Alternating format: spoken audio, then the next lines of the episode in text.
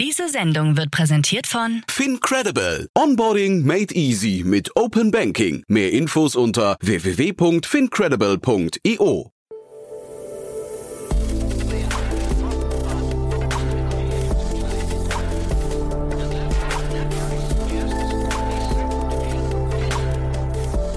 Startup Insider Daily.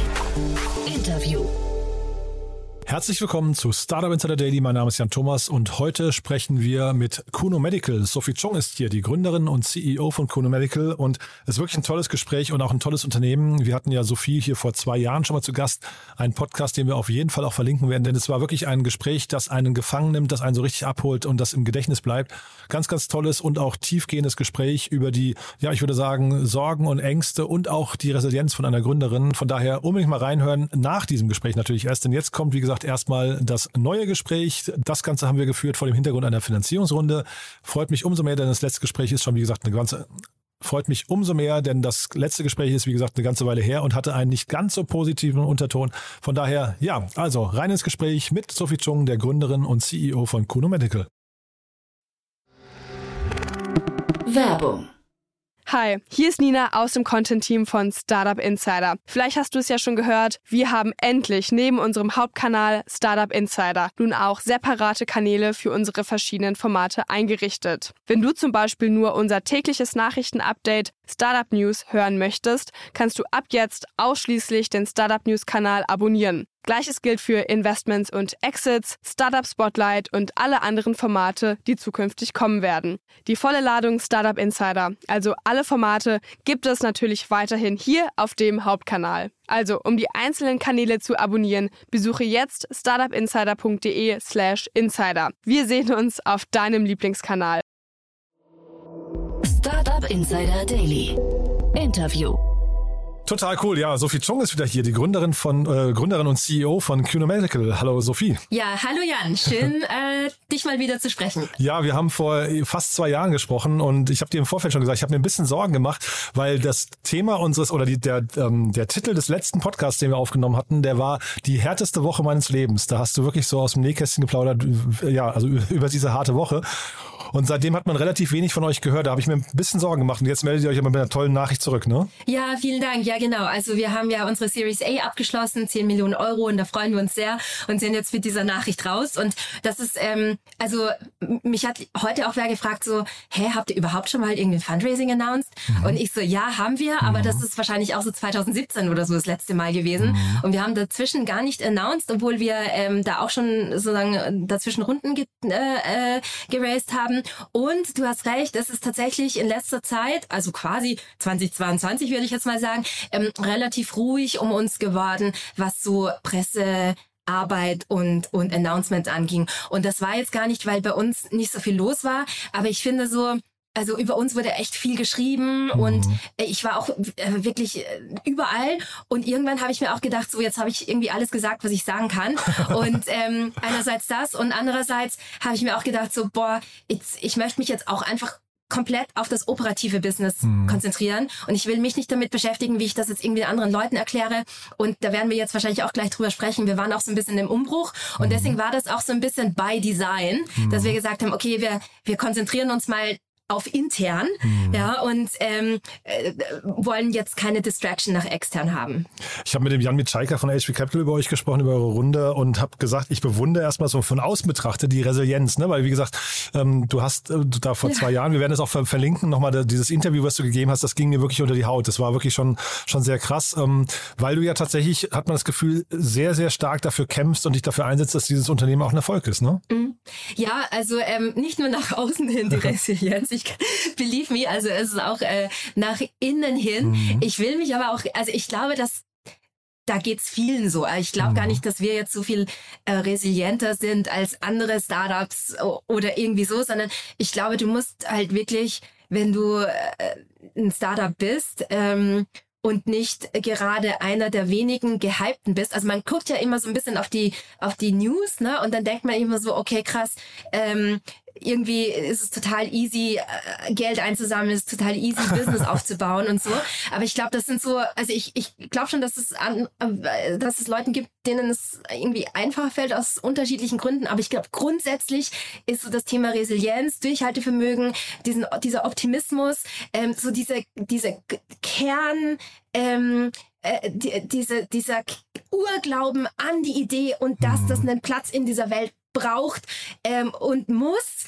Ich glaube, das ist, das sind schon so Charakteristika, die, die du ganz, ganz oft siehst. Ja, äh, bin ich bin ich bei dir. Nur vielleicht äh, nehmen wir das mal als Brücke zu dem, mhm. wie ihr euch verändert habt, ne? Weil du sagst gerade Urglauben an die Idee, aber ich glaube die Idee. Vielleicht kannst du mal ähm, Cunomatical heute und Cunomatical. Mhm. Wann habt ihr begonnen? 2015, glaube ich, ne? Ja, also live sind wir 2016 gegangen. Ja, aber mal, vielleicht kannst du mal die beiden ähm, Unternehmen mal nebeneinander halten oder die beiden Ideen. Ja, gerne. Mhm. Also ähm, Cunomedical damals 2016 hat ist live an den Start gegangen, weil äh, ich oder wir, mein Team auch gesagt haben, ähm, es muss sich fundamental etwas ändern in der Patient Experience. So, und Patient Experience, na, also Patienten Experience, ist ja ein großes Wort. Mhm. Die fängt ja, also 70 Prozent aller aller Patient Journeys fangen auf im Internet, quasi auf Google an. So und die hören eigentlich meiner Meinung nach nie auf, weil du bist, wenn du einmal irgendwie ein Problem hast, dann bist du dazwischen vielleicht gesund oder geheilt, aber du bist immer, du, du kehrst immer wieder zurück ins Gesundheitssystem. Mhm. So und ähm,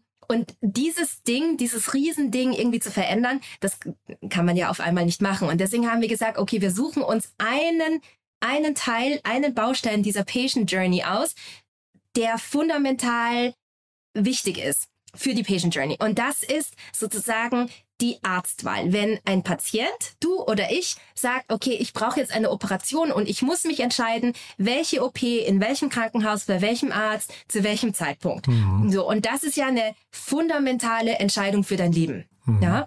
Und, ähm, und diese Entscheidung wird aber aktuell oder wurde damals und heute mit QNO Medical ein bisschen besser, aber noch immer in der Tendenz wird nicht gut gefällt, weil es diese Transparenz im Gesundheitssystem nicht gibt, mhm. weil Patienten diese Entscheidung nicht wirklich entscheiden können, sondern die werden, die, die werden irgendwo in das nächste Krankenhaus reingeschoben oder sind froh, dass sie überhaupt einen Arzttermin bekommen und so weiter und so fort. Und deswegen haben wir gesagt, so dieses wenn ein pa diese, diese, diese Arzt-Patienten-Beziehung im Entstehen, das ist so wichtig, dass man da Transparenz reinbringt, dass man das digitalisiert, dass man wirklich eine richtige Auswahl hat. Also, dass mhm. ein Patient wirklich sagen kann, ich kann entscheiden, ob ich hier oder hier gehen, hingehen möchte. Mhm. Und so ist die Idee, zu QNomatic entstand zu sagen, okay, ich baue einen Marktplatz. Einen Marktplatz, ähm, auf der einen Seite die Patienten, auf der anderen Seite die Ärzte in über 25 Ländern, weil ich auch wirklich der Meinung bin, dass ähm, Medizin global gedacht werden muss, weil der richtige Arzt für dich vielleicht nicht äh, in Berlin sitzt oder next door ist, sondern vielleicht in einem anderen Land oder auf einem anderen Kontinent mhm. und äh, man sich darüber nicht limitieren lassen darf.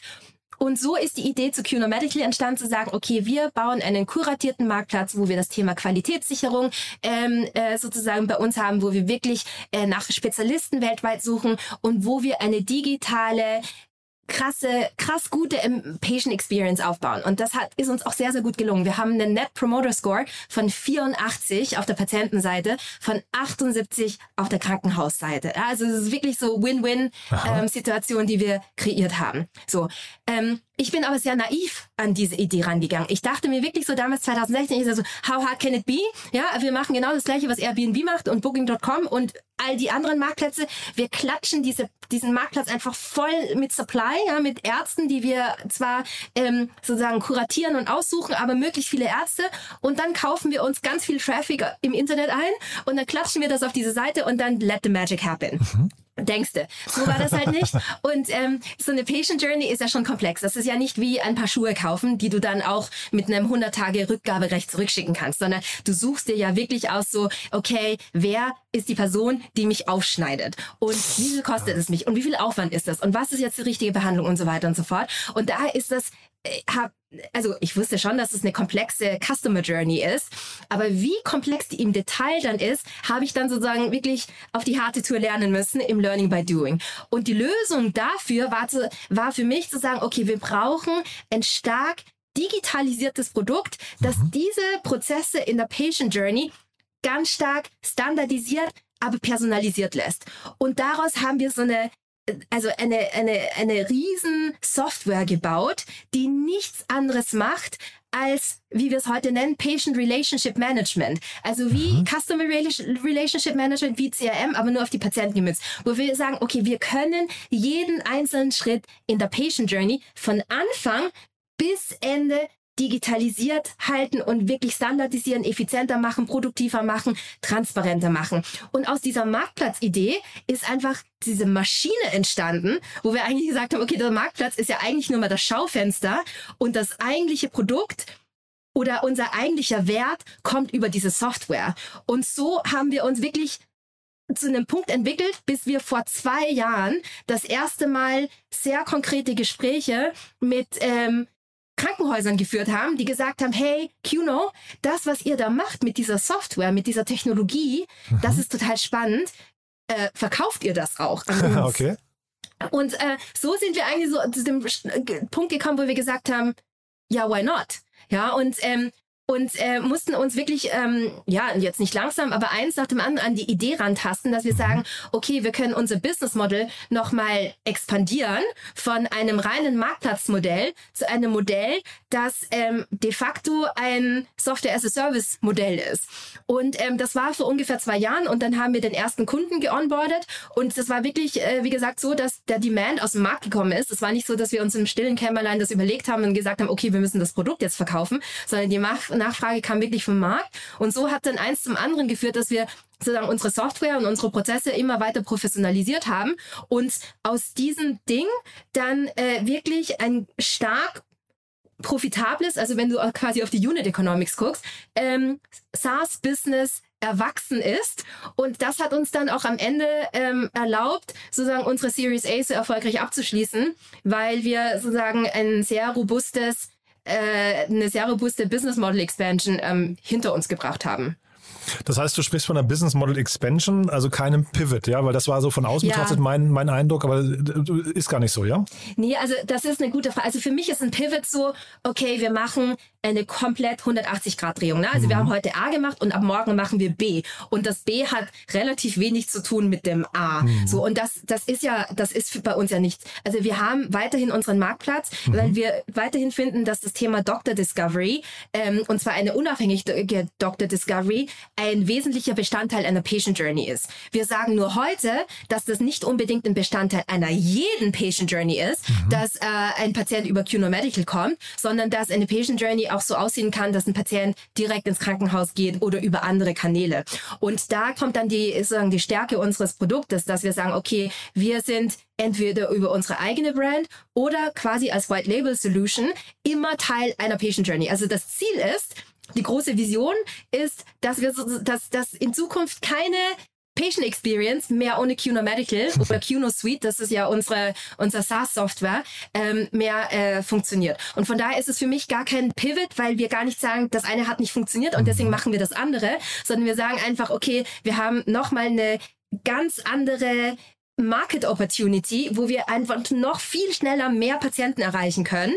Und äh, deswegen äh, expandieren wir sehr stark in diese Richtung. Klingt super, wie du es beschreibst ähm, und freut mich auch, dass es so läuft. Vielleicht aber trotzdem mal so ein, zwei Fragen noch dazu, weil man mhm. sagt ja immer, das Wichtigste für ein Startup ist, sich zu fokussieren. Ne? Und dann mhm. gibt's auch, äh, man kann ja auch einen Euro eigentlich nur einmal ausgeben oder auch dein Tag hat nur ähm, eine begrenzte Anzahl an Stunden oder deine Aufmerksamkeit kann nur auf bestimmte Themen gelenkt werden. Und dann vielleicht auch, es gibt oftmals diesen Punkt, dass man sich von Kunden eigentlich gar nicht das Geschäftsmodell diktieren lassen soll, dass man sich also nicht zu sehr mhm. reinreden lassen soll, weil natürlich man sehr leicht so ins Custom-Made dann kommt und dann eigentlich den, den ursprünglichen Pfad verliert. Ist ja. das bei euch passiert, würdest du sagen, und ist das ein Problem oder ist es gar nicht passiert und ist es sowieso kein Problem? Also ich meine, du fragst jetzt äh, die Gründerin natürlich.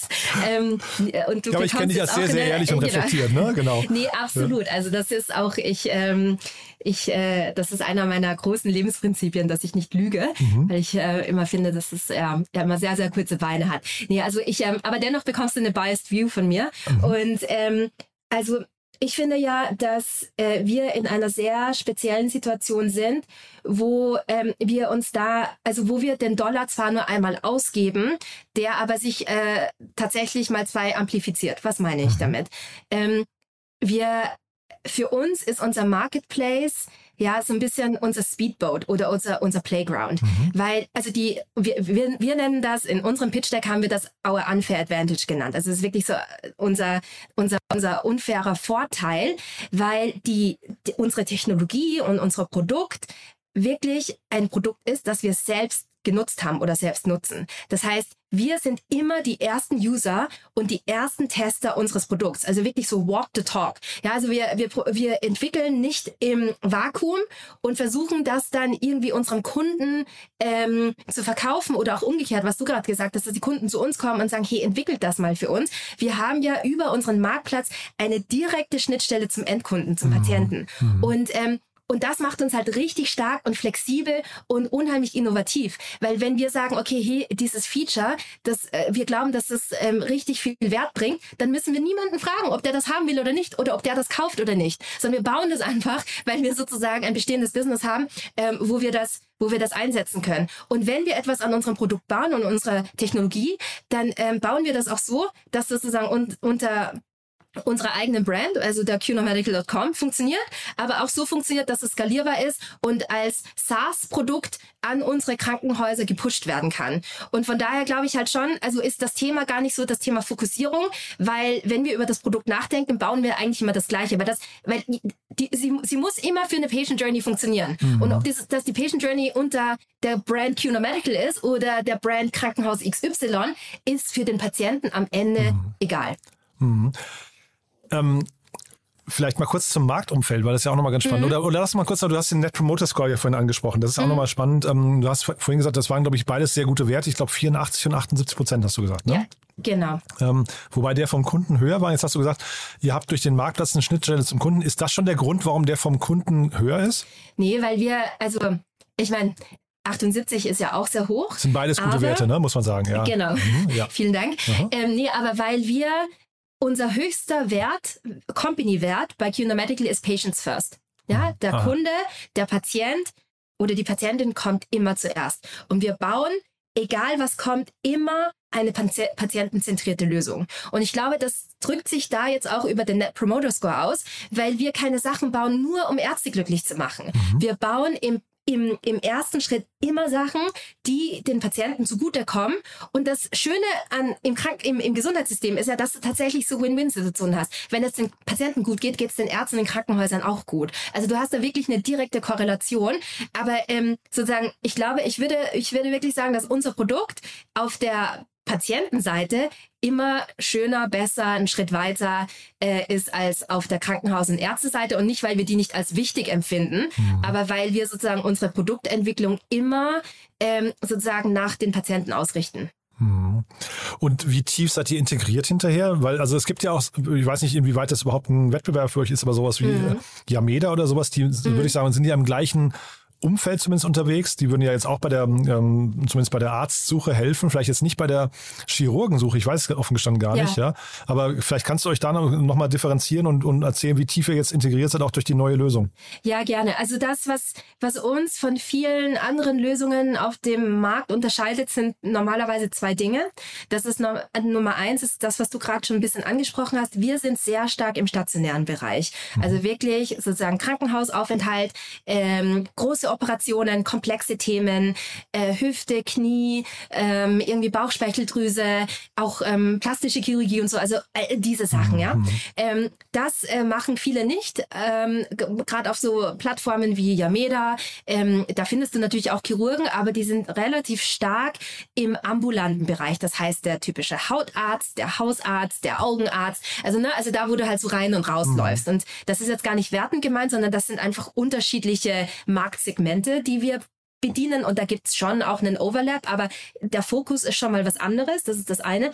Und das andere, das ist äh, der eine Unterschied und der andere Unterschied ist, dass es ganz viele Lösungen gibt, die sehr punktuell sind. Also Yameda ist total gut, was Arztbewertungen angeht und ich glaube mittlerweile, ähm, die sind ja auch von, von DocPlanner äh, gekauft worden, integrieren die auch irgendwie mit äh, Terminvereinbarungen und Aha, so. okay. Was uns bei QNO Medical sehr, sehr wichtig ist und was äh, ich finde, dass äh, im Gesundheitssystem fehlt, ist sozusagen das, das Bindegewebe dazwischen.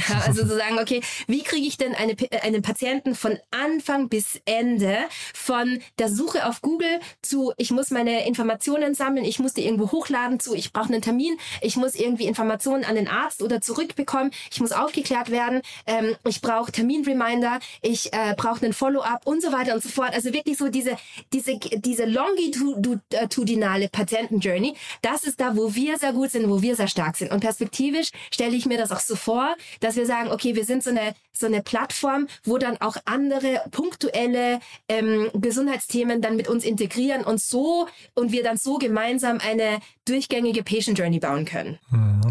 Und jetzt wollte ich ja das Marktumfeld nochmal ansprechen. Und zwar äh, fand ich das deswegen ganz spannend. Bei euch ist ja ich glaube, von Anfang an investiert Project A. Ähm, und jetzt, bevor ich eure News gelesen habe, dass ihr jetzt quasi die Runde ähm, geclosed habt, habe ich am gleichen Tag gelesen, dass Krü sich aus dem deutschen Markt zurückzieht. Da habe ich gedacht, oh, ob jetzt bei Project A vielleicht auch noch so eine ein Strategiewechsel kommt oder ob vielleicht sogar der gesamte Digital-Health-Bereich irgendwie, ähm, weiß nicht, so ein bisschen nach diesem Corona-Rückenwind jetzt vielleicht sich gerade verändert.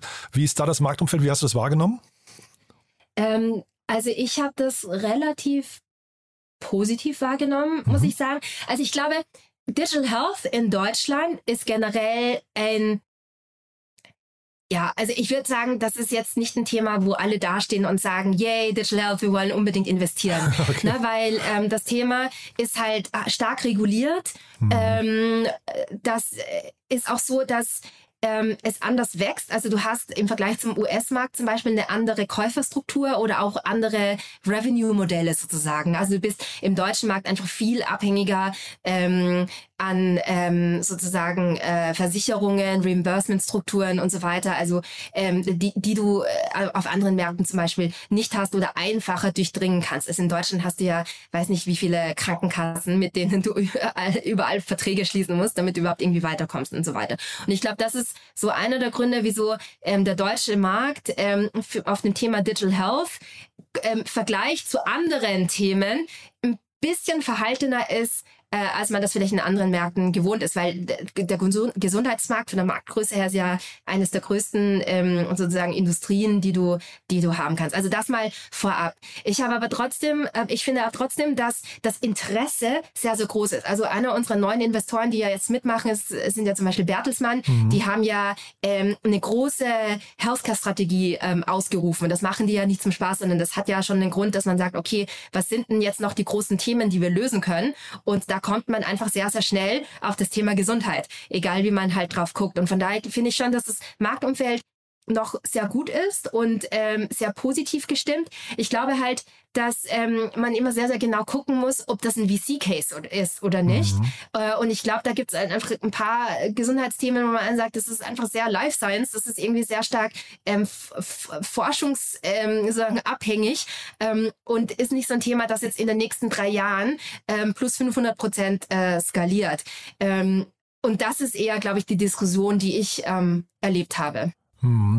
Bertelsmann, das fand ich spannend. Ähm, bei euch ist ja Bertelsmann Investment eingestiegen, ne? weil ich kenne, ich, also ich kannte die gar nicht. Ich kenne eigentlich nur BDMI, ähm, die sehr, sehr aktiv sind. Bertelsmann Investment habe ich ge geschaut. Die haben sehr, sehr viele Health Investments gemacht. Ne? Da seid ihr eigentlich sehr gut aufgehoben. Total. Also wir, ähm, wir, wir sind super glücklich über, über das Bertelsmann Investment, aber auch, ne, also Dieter von Holzbrink, DVH hat ja jetzt mhm. auch mit investiert als neuer Investor. Ich finde, das passt richtig, richtig gut zu dem, was wir machen, thematisch, aber auch so von der DNA her, wie wir über Themen nachdenken. Und, ähm, und ich finde auch so, dass äh, gerade Bertelsmann Investments und, und, und, und DVH, die sind ja auch nicht neu, im, wie du sagst, im Gesundheitssystem. Also das mhm. sind wirklich Profis und dass die ähm, Genau, und, und dass wir da zusammengefunden haben dieses Jahr ist, ähm, ist wirklich toll. Also es freut mich wirklich sehr und äh, muss aber auch sagen, dass diese Runde sagen, eine schöne, gute Mischung ist zwischen ähm, Bestandsinvestoren und, und neuen Investoren. Und mhm. ähm, ich glaube einfach, dass das Thema Gesundheit noch so viel Bearbeitungsbedarf hat, dass ähm, es, ich mich da immer total freue, wenn ich Investoren sehe, die das als Fokusthema setzen und sagen, okay, wir gehen da jetzt mal richtig rein und ähm, investieren stark. Hm. Ich hätte ja gedacht, dass dieser ganze Markt sogar durch Amazon, die, die sind ja sehr, sehr aktiv auch gerade da, ähm, dass, dass das eigentlich so den Markt noch ein bisschen wachgeküsst hätte, weil jetzt plötzlich so die großen Unternehmen, also wirklich so, ne, die GAFAs und so weiter anfangen, mhm. diesen Bereich für sich zu entdecken. Das bedeutet ja eigentlich, da sind auch Exit-Kanäle, die, die, die sich irgendwie auftun. Ähm, das, das spürt man aber noch nicht richtig, ja? Ähm, also ich Meiner Meinung nach auf dem deutschen Markt noch nicht. Mhm. Ich glaube, da sind wir noch ein, zwei Schritte weiter weg, weil selbst wenn ähm, diese GAFA-Unternehmen jetzt irgendwie auf Einkaufstour gehen, also das haben die ja auch schon gemacht. Ne? Also mhm. Amazon hat ja auch schon PillPack gekauft und äh, One Medical und genau. so weiter. Also das äh, passiert ja schon. Das passiert aber sehr stark auf dem amerikanischen Markt. Und das mhm. ist auch ganz logisch, dass du da anfängst, wo, wo es am, am nächsten für dich ist. Ich glaube, der europäische Markt ist dennoch sehr, sehr spannend, weil das ähm, selbst ein Amazon Amazon und selbst ein Google, ein Microsoft und wer auch immer ähm, äh, Schwierigkeiten haben wird, äh, Fuß auf, den, auf dem deutschen Markt, äh, auf dem europäischen Markt zu fassen, wenn die da keine Insider haben, weil die Gesundheitssysteme einfach so krass unterschiedlich sind. Und, ähm, und das zeigt auch nochmal die Komplexität des, äh, der, der Gesundheitssysteme, dass selbst wenn du wirklich fast äh, unlimitierte Ressourcen, finanzielle Ressourcen hast, mhm. dass du nicht einfach na, irgendwo einsteigen kannst. Mhm. Und von daher macht es aber trotzdem, also um auf deine Frage zurückzukommen, ist es natürlich für uns Startups total spannend zu sehen, dass die Großen jetzt auch reinkommen, ähm, aufgrund von Exit-Kanälen, aber auch, ähm, ganz ehrlich, die Konkurrenzsituation ähm, macht es das auch nochmal spannender, dass man sagt, okay, jetzt ist da einfach mehr Druck auf dem Kessel. Mhm. Und jetzt haben wir, wie gesagt, vor zwei Jahren gesprochen, damals die härteste Woche deines Lebens. Jetzt hört man raus, wäre die Überschrift vielleicht nicht die aller schlechteste Zeit deines Lebens. Und ich frage mich gerade, was kommt denn so als nächstes? Wann sprechen wir wieder und mit welcher Headline dann? Ähm, ja, gute Frage. Das kommt drauf an, wann du mich wieder fragst, Jan. Ja. Aber ähm, nee, also es äh, gab tatsächlich schon dünklere Zeiten und das gehört, finde ich, zum Unternehmertum dazu. Und ich will das auch gar nicht glorifizieren. Ja, das ist ultra hart und ich muss es wirklich nicht haben. Ja, also ich habe auch viel lieber schöne Zeiten als harte mhm. Zeiten. Aber ähm, da sind wir durch und ähm, und es ist immer schön zurückblicken zu können und sagen zu können, hey, das haben wir jetzt richtig gut hinter uns gebracht. Aber gleichzeitig finde ich, muss man da auch wirklich sehr, sehr bescheiden bleiben, mhm. weil ähm, wir noch viel, viel vorhaben, auch bei CUNA Medical. Ähm, und äh, unser Ziel ist es ganz klar, größer und besser und stärker zu werden und irgendwann, ne, natürlich, wie ich auch schon gesagt habe, wirklich so viele Patienten wie möglich zu erreichen, also wirklich in Richtung Weltherrschaft. Das heißt, wir haben noch vieles vor. Ich hoffe, dass wir nicht so lange warten müssen, bis wir das nächste Mal wieder miteinander sprechen. Mhm. Aber ich denke, dass wir wahrscheinlich äh, irgendwann im nächsten Jahr äh, vielleicht wieder einen Touchpoint haben, wo wir ähm, vielleicht den nächsten Meilenstein erreicht haben. Würde mich wirklich sehr freuen, Sophie. Denn also mhm. ähm, man, man hört raus, du, du lebst für die Idee. Das habe ich auch vorhin gar nicht gesagt. Ne? Du bist ja, also du bist ja intrinsisch motiviert, weil du hast ja, du trägst ja eigentlich einen Doktortitel sogar, ne? Ja, ich ja. bin, äh, ich, ich, ich habe einen gewissen Berufsstolz. Ja. Ich bin, ich bin tatsächlich ähm, approbierte Ärztin und ähm, darf daher, glaube ich, auch das Gesundheitssystem sehr, sehr stark kritisieren, weil ich mhm. äh, selbst mal Teil davon war und es wirklich von innen gesehen habe, aber de deswegen auch total gut nachvollziehen kann, ähm, wo, also woran es hakt. Mhm. Ja, und ich finde, wie gesagt, also ne, so eine Finanzierungsrunde, wir haben letztes Mal, wie gesagt, gesprochen, da war es nicht, war nicht alles nicht ganz so, wie es sein mhm. sollte schön, wenn sich der Kampf gelohnt hat, ne? dieser, dieser lange Weg vielleicht dann und mit einer Finanzierungsrunde im Rücken kann man ja vielleicht so ein bisschen sorgenfrei jetzt erstmal in die Zukunft schauen. Ja, total. Wobei man als Gründer ja immer so ähm, diese insecure Overachiever ist. Ne? Also einerseits ist man so total optimistisch ja. und andererseits hast du echt immer so diesen, also ist bei mir zumindest so, mhm. so diesen Stress zu sagen, boah, wie kriege ich denn den nächsten Meilenstein hin? Aber das mhm. ist ja auch mhm. das, was uns treibt und ich finde auch, ähm, das muss ähm, man darf sich auch nicht ähm, ausruhen. Total. Also ich, ich gucke mir von Oliver Samba wenig ab, aber der hat irgendwann mal gesagt, äh, man soll immer so ein bisschen paranoid bleiben. Ich glaube, das ist genau. gar nicht so ungesund. Ja, ne? ja. ja ich finde auch. Also ja. ich sage auch immer, als Gründer muss man immer so eine gewisse Paranoia haben. Ja, cool. aber trotzdem, Sophie, freut mich sehr, dass es alles so gut gelaufen ist. Und dann würde ich sagen, wir bleiben einfach in Kontakt. Meld dich gerne, wenn es Updates gibt. Ähm, war, wirklich, war wirklich toll. Und ja, bis zum nächsten Mal. Ne? Ja, bis zum nächsten Mal. Ganz lieben Dank. Tschüss. Tschüss.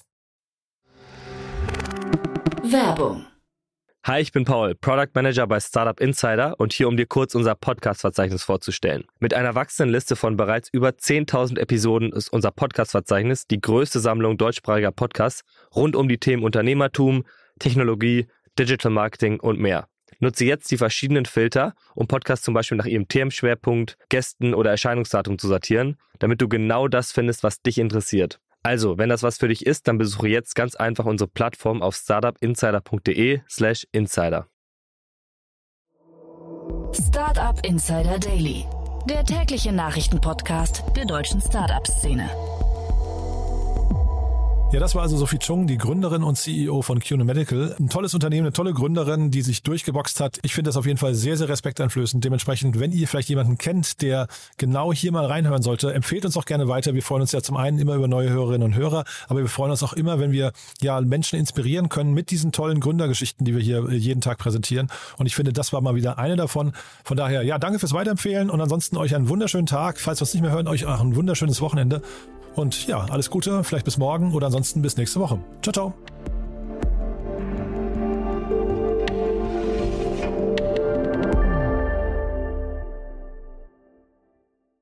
Diese Sendung wurde präsentiert von Fincredible. Onboarding made easy mit Open Banking. Mehr Infos unter www.fincredible.io.